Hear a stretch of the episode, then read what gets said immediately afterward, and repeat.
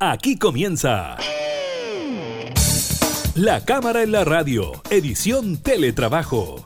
Una revisión de la agenda legislativa de las diputadas y diputados, con la conducción de la periodista Gabriela Núñez. Información, música y actualidad en La Cámara en la Radio, edición Teletrabajo, por Radio Cámara de Diputadas y Diputados de Chile.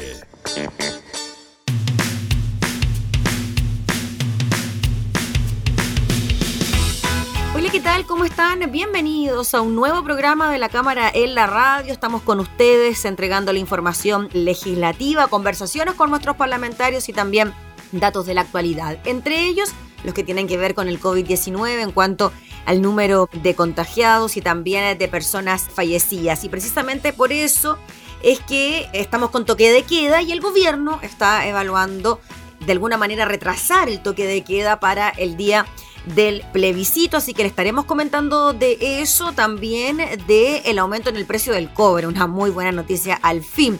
También es sobre la determinación de Chile Vamos de recurrir al Tribunal Constitucional por el proyecto que sanciona el negacionismo. Estaremos conversando también con la diputada del Partido Radical, Marcela Hernando, sobre un tema bien importante porque se estaría acabando el Fondo de Estabilización de Precios de la Energía, lo que se traduciría en alza en las cuentas de la luz en el primer semestre del próximo año, algo que sería muy lamentable en caso de que se produjese por eh, toda esta contingencia social, ¿no?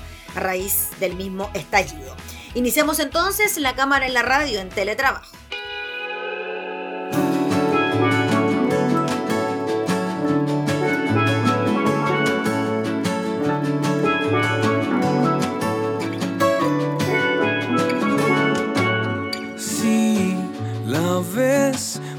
Ahí, cuéntale que estoy sentado debajo de nuestra palmera. Con mi guayabera cantándole al viento nuestra primavera. Ven, balanceémonos Disfruta del vaivén de nuestra complicidad, chinita, mírame y deja el miedo bajo la arena. Toma mi mano y vamos saltando, flotando.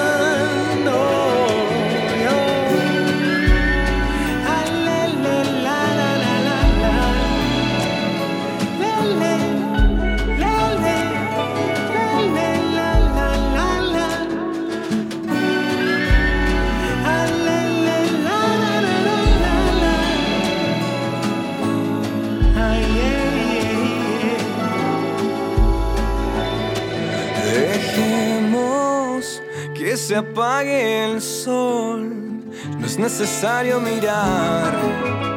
Si nos podemos respirar, ay vida mía, ven, que todo lo que pase acá solo puede salir mejor y solo puede salir mejor.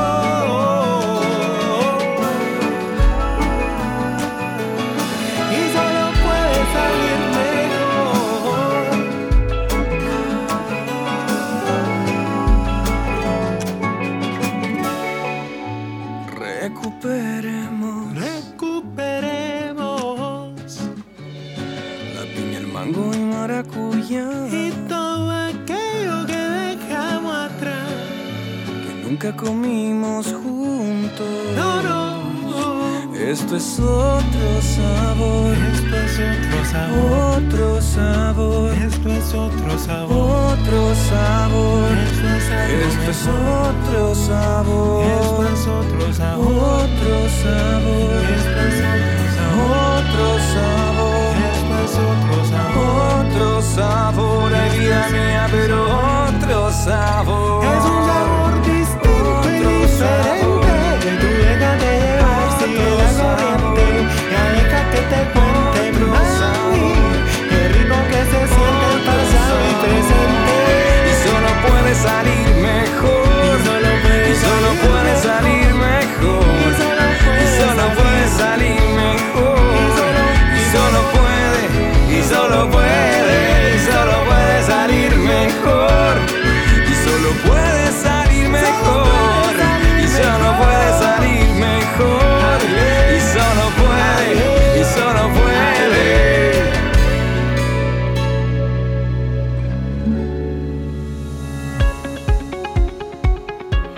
de Salud, Enrique París, informó que según el reporte COVID-19 de hoy, la variación de nuevos casos confirmados a nivel nacional disminuye un 8% para los últimos 7 días y un 15% para los últimos 14 días.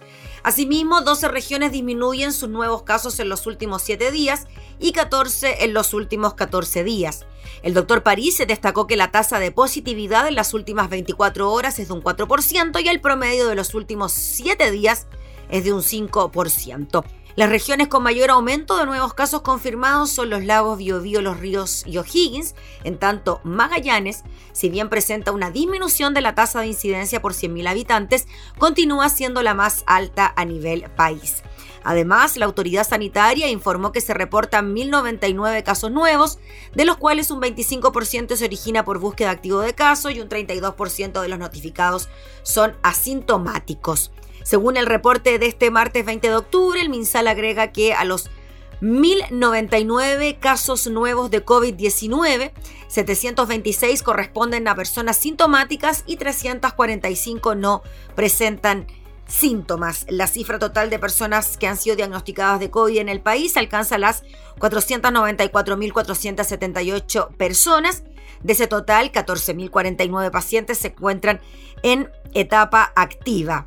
En cuanto a los decesos, de acuerdo a la información entregada por el DEIS, en las últimas 24 horas se registraron 26 fallecidos. El total nacional de personas que murieron por COVID es de 13.702. A la fecha, 770 personas se encuentran hospitalizadas en las UCI, 604 están con apoyo de ventilación mecánica y 85 se encuentran en estado crítico de salud. El número de residencias sanitarias disponibles es de 152 con 10.827 cupos disponibles.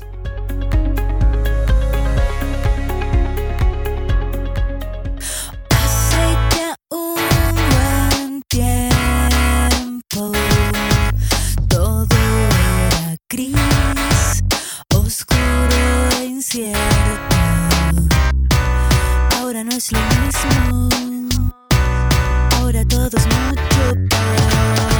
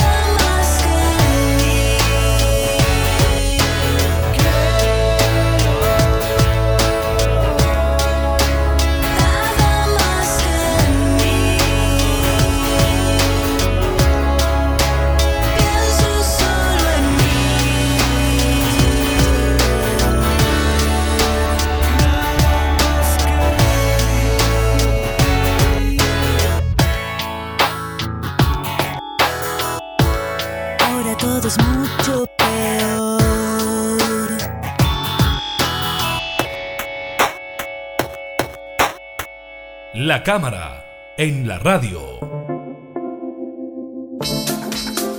A un año de la implementación del Fondo de Estabilización de Precios de la Energía, mediante el cual se congelaron las tarifas eléctricas, existe cierta preocupación en el sector energético porque ya se habría ocupado el 71% de este fondo que estaba programado sirviera hasta el año 2023. Vamos a conversar de este tema con la diputada Marcela Hernando, integrante de la Comisión de Minería y Energía de la Cámara. ¿Cómo está, diputada? Muchas gracias por recibirnos. Muchas gracias a ti, Gabriela. Un gusto saludarte. Diputada, cuando estábamos al inicio del estallido social, mucho llamó la atención el tema del alza de los 30 pesos del metro y también por esos días se discutían alzas en las cuentas de la luz, incluso un poco antes hubo iniciativas que de alguna manera buscaban congelar estas alzas y una de esas, si mal no recuerdo, fue este fondo de estabilización de los precios de la energía. El problema es que se proyectó para más tiempo, pero se estaría acabando ahora en el 2020, ¿no? Sí, bueno, una de las dificultades eh, en un tiempo tan cambiante y tan rápidamente cambiante eh, como los que vivimos hoy día, es que en materia de energía, eh, los contratos siempre se hacen como cuatro o cinco años antes de que empiecen a regir. Y eso es porque las empresas necesitan hacer inversiones o eh, comprar equipos o etcétera. Y eso hace entonces que nosotros íbamos este año a sufrir un alza importante de la, de la tarifa eléctrica porque eh, entraban en vigencia unos contratos que se hicieron eh, antes de la era Pacheco. Recordemos que Pacheco dijo, este, como ministro de Energía, dijo, eh, o, se hizo famoso porque logró disminuir las tarifas. El tema es que nosotros no vivimos de inmediato ese efecto.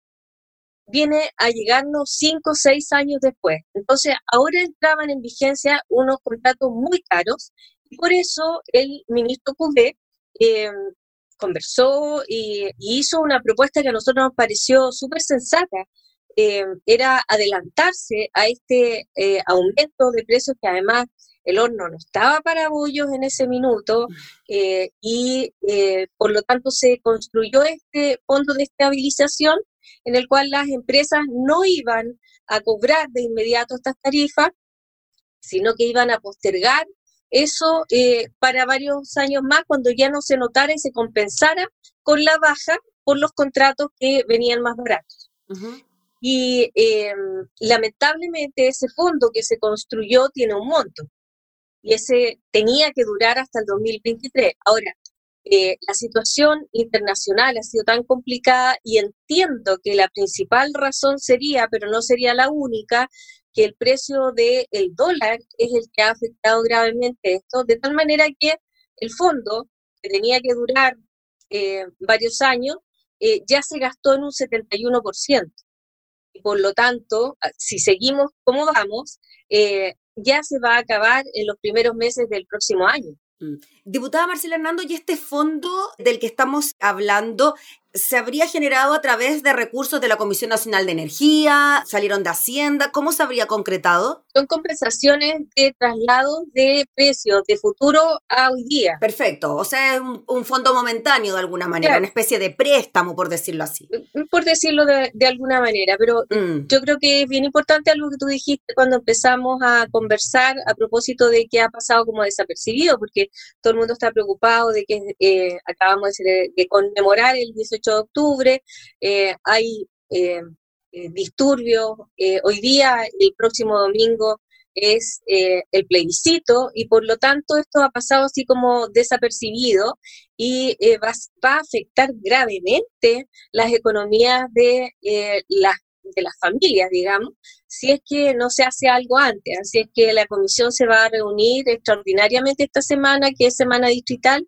para conversar con el ministro y ver qué, de qué manera están viendo esto. Eso, diputada, le quería preguntar precisamente sobre la determinación de la Comisión de Minería de reunirse esta semana, que es distrital, de forma extraordinaria para analizar este tema, ¿no? Eh, efectivamente, porque eh, es una semana distrital donde en, la norma es que no estén autorizadas las comisiones. Pero se van a reunir de todas maneras. Sí, sí, ya está citada. ¿Para cuándo? Miércoles, miércoles. Perfecto. A las no sé si a las 2 o a las 3 de la tarde, tengo que confirmar. Perfecto, mañana, y ahí se reuniría con el Ministerio de, de Minería y Energía, ¿no? Sí, con el ministro de Energía, Andrés Cooper. Diputada, en relación a esto mismo, ¿cree usted que se tomaron las previsiones necesarias para determinar los montos de este fondo o que se pensó que la situación a nivel internacional, nacional, no iba a ser tan crítica como las que hemos estado viviendo?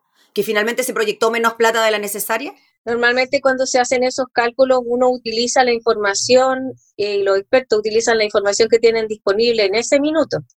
Y en ese minuto no había todavía estallido social, no había pandemia, eh, no, no estábamos viendo los efectos de una economía eh, internacional en crisis. Mm. Y en relación a lo mismo, si es que esto debiese modificarse en cuanto, por ejemplo, a los montos o buscar alguna otra alternativa, ¿debería pasar por eh, una tramitación en el Congreso? ¿El tema del fondo del que estamos hablando también pasó por una tramitación? Sí, pasó y rápidamente, porque en mm. realidad no, eh, no había mayor discusión y fue bien transversal la aprobación. Eh, hubo muy pocos votos en contra, principalmente fundamentados en desconfianza, pero no, no más allá de eso.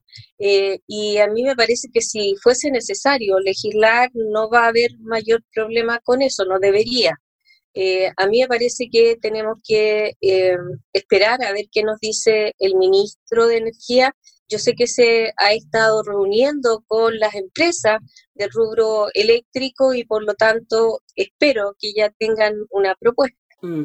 Esto se concretaría en cuanto al alza, si es que las platas del fondo se llegan a acabar durante el primer semestre del próximo año. Sí, 2021, o sea, se habría acabado dos años antes de lo previsto. Y en cuanto a la postura de las empresas eléctricas, diputada Marcela Hernando, ¿usted ha podido conocer parte de lo que ellas estarían dispuestas a negociar frente a estas alzas? que se pudiesen venir en, el próximo año. No, lo que yo te puedo contar es que la disposición que ellos tuvieron eh, para postergar la ganancia que iban a tener y, eh, de tal manera que aplanar eh, la curva del precio fue buena. O sea, de hecho fue con muy buena disposición de, de las empresas. Entonces, espero que sigan teniendo y manteniendo esa misma disponibilidad. Diputada, ¿y esto se relaciona de alguna manera con la ley de servicios básicos que se aprobó este año en medio de la pandemia? Yo creo que se relaciona con eso y también con otras cosas que estamos tramitando, como la, eh, estamos hablando de portabilidad eléctrica en este minuto. Y también influye porque eso, eh, hay algunas empresas generadoras, eh, sobre todo las más nuevas, las que incorporan tecnología limpia, por, por decirlo, y ellos eh, han hecho inversiones que esperan en algún momento recuperar y obviamente si los clientes van a tener la posibilidad de irse y venir eh, cuando quieran, eh, ya están con algunos temores, entonces mm. obvio que todo está relacionado. Eso, bien importante lo que usted menciona, diputada Marcela Hernando, lo de la portabilidad eléctrica. En términos concretos, eso significa que yo no voy a estar obligada a tener una compañía que me provea luz en mi hogar, sino que voy a tener la posibilidad de cambiarme de compañía, no voy a estar amarrada a una en particular. Exactamente, vas a poder elegir eh, de acuerdo al precio porque eh, la portabilidad lo que hace es que toda la infraestructura es común, digamos, entonces todos la pueden usar, entonces ya no hay este eh, monopolio, digamos, de utilización y por lo tanto no estás amarrado a una sola empresa en tu sector. Y eso, diputada, si nos puede comentar en qué está avanzando en la comisión, en qué trámite está. Estamos partiendo, estamos partiendo y yo te diría que hemos escuchado las presentaciones del ministerio eh, y de algunos eh, gremios, digamos, de empresas eléctricas generadoras eh, pero tenemos que escuchar a los consumidores y así a una serie de otros expertos académicos. Todavía estamos en esa etapa. Muy bien, pues diputada, le agradecemos enormemente por el contacto y estaremos atentos entonces a la sesión del miércoles de la comisión para ver eh, qué dice el gobierno y el Ministerio de Energía sobre este tema. Muchas gracias, Gabriela, que estés bien. Gracias, que esté muy bien. Adiós. Era la diputada Marcela Hernando manifestando su preocupación eh, por lo que podría acontecer en los próximos meses, el fin del Fondo de Estabilización del Precio de las Energías.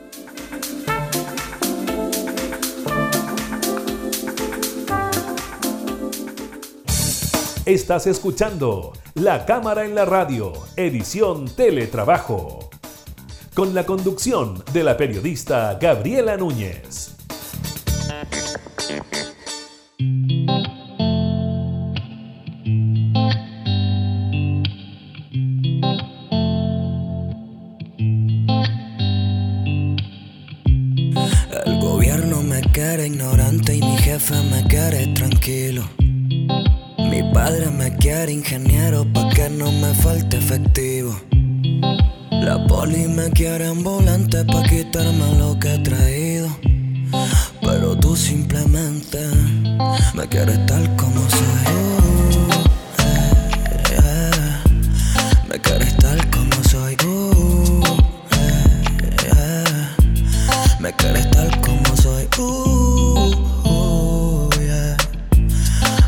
Tal como soy. Uh, uh, uh.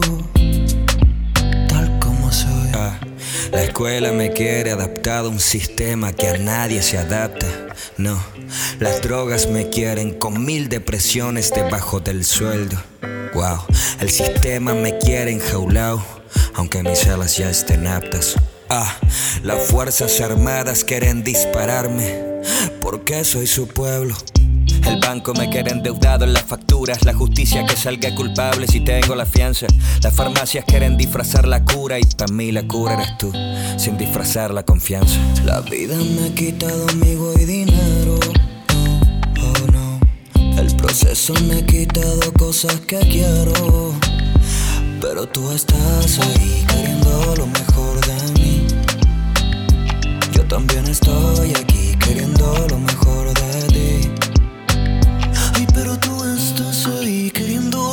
De mí.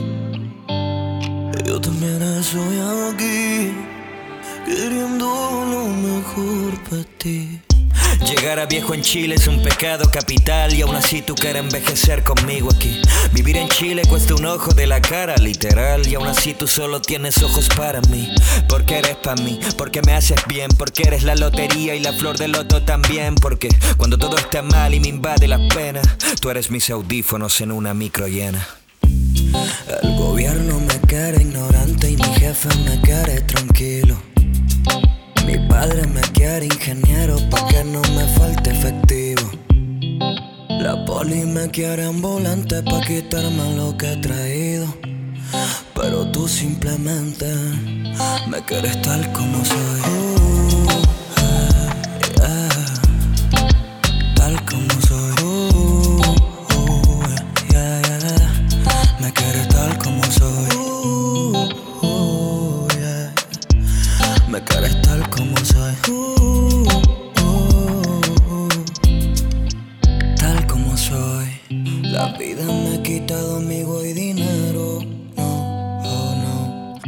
Proceso me ha quitado cosas que quiero.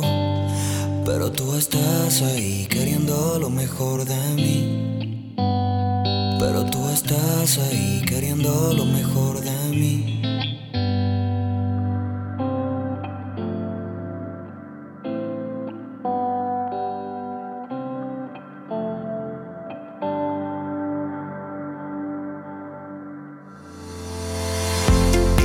El gobierno analiza la opción de retrasar el inicio del toque de queda, medida que rige desde marzo en el marco del estado de catástrofe por la pandemia del coronavirus, el próximo domingo, este día histórico del plebiscito constituyente.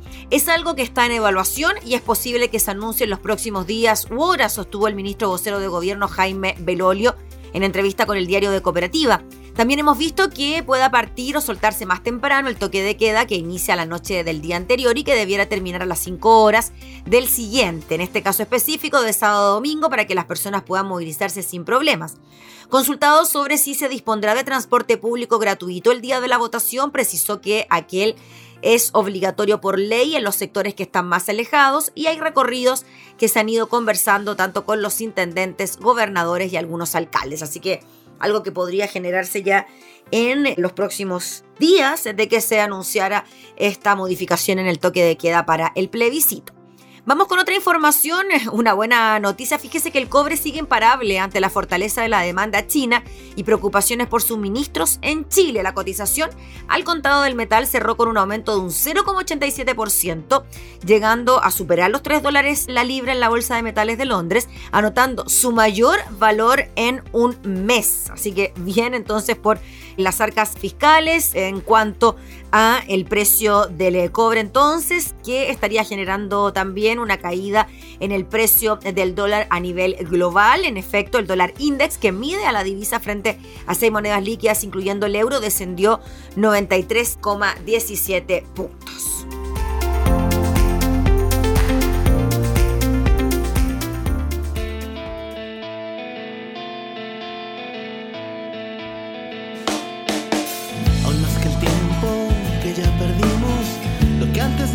Se fue de aquí.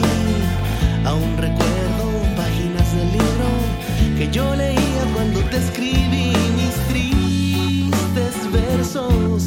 Aún espero respuesta.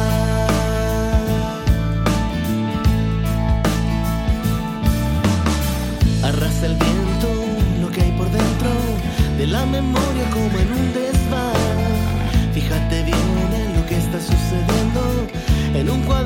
cuaderno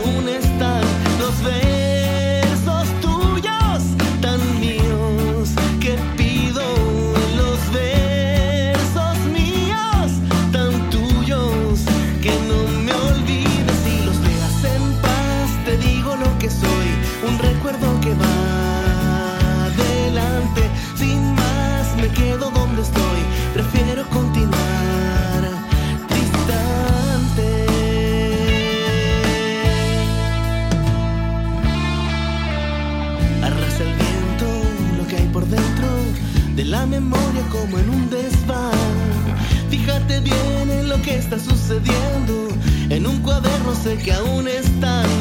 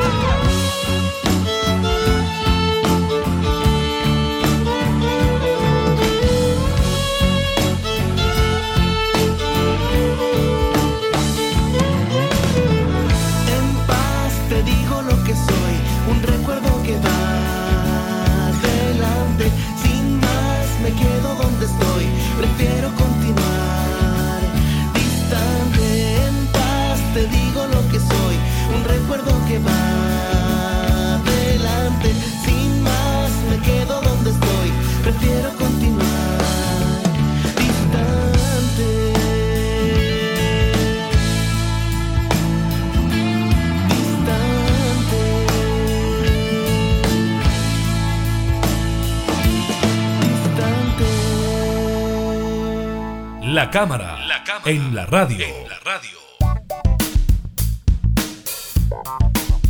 57 firmas totalizaban hasta ayer los diputados de Chile Vamos para recurrir al Tribunal Constitucional para que se pronuncie respecto del proyecto de ley que tipifica como delito el negacionismo en relación con las violaciones de los derechos humanos cometidos en Chile entre 1973 y 1990. Durante estos días entonces llegarán hasta las dependencias del organismo liderados por los diputados María José Hoffman y Jorge Alessandri y los RN Luis Pardo y Camila Flores, como también el diputado de Bópoli Francisco Undurraga. Entre los argumentos que esgrimen en el requerimiento está el de que esta iniciativa coartaría la libertad de expresión y que su aprobación en la Cámara no se apegó a las normas de quórum. En concreto, se señala que la iniciativa vulneraría artículos como el 19 de la Constitución Política en sus numerales 2, 3, 2 y 26, como también el artículo 69. Este último debido a que el proyecto, se señala, se le habrían ingresado modificaciones que no tenían relación directa con su idea matriz. La representación de los diputados la asumiría el abogado Rodrigo Pinochet.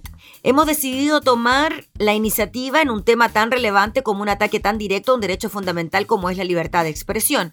Este proyecto de ley moralmente ilícito pretende por ley borrar una parte de la historia, censurando la libertad de expresión, de opinión y de cátedra, explicó la jefa de bancada de la UDI, la diputada María José Hoffman. En tanto, el diputado de RN, Luis Pardo, según consigna el diario El Mercurio, afirmó que el texto que se presentará es sólido debido a que hay argumentos de forma y de fondo.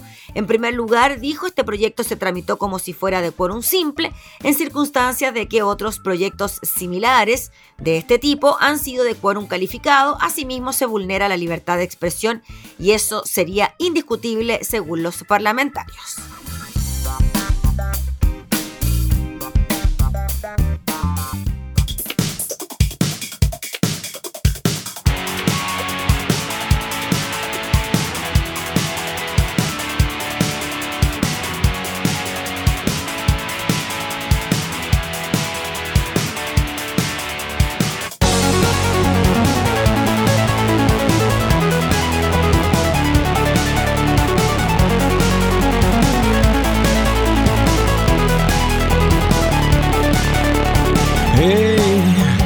Que fue ayer que me dijiste ven, no quiero terminar tan sola. Tú juegas a contraluz y hoy la noche nos cegó. No quiero terminar tan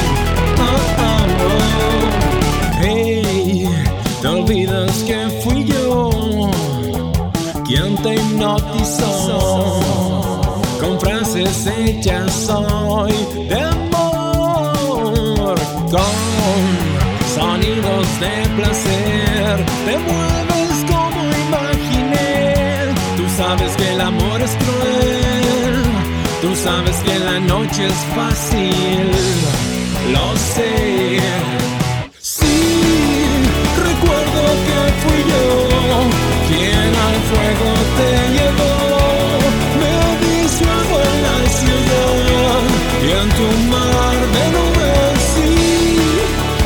Cubres con tu piel.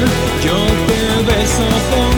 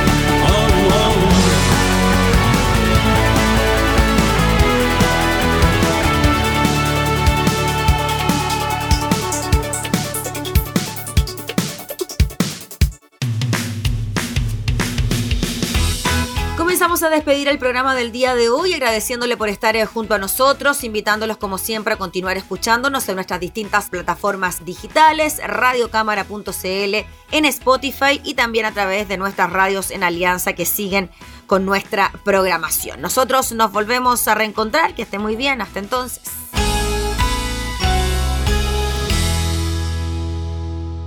Hemos presentado La Cámara en la Radio, edición Teletrabajo.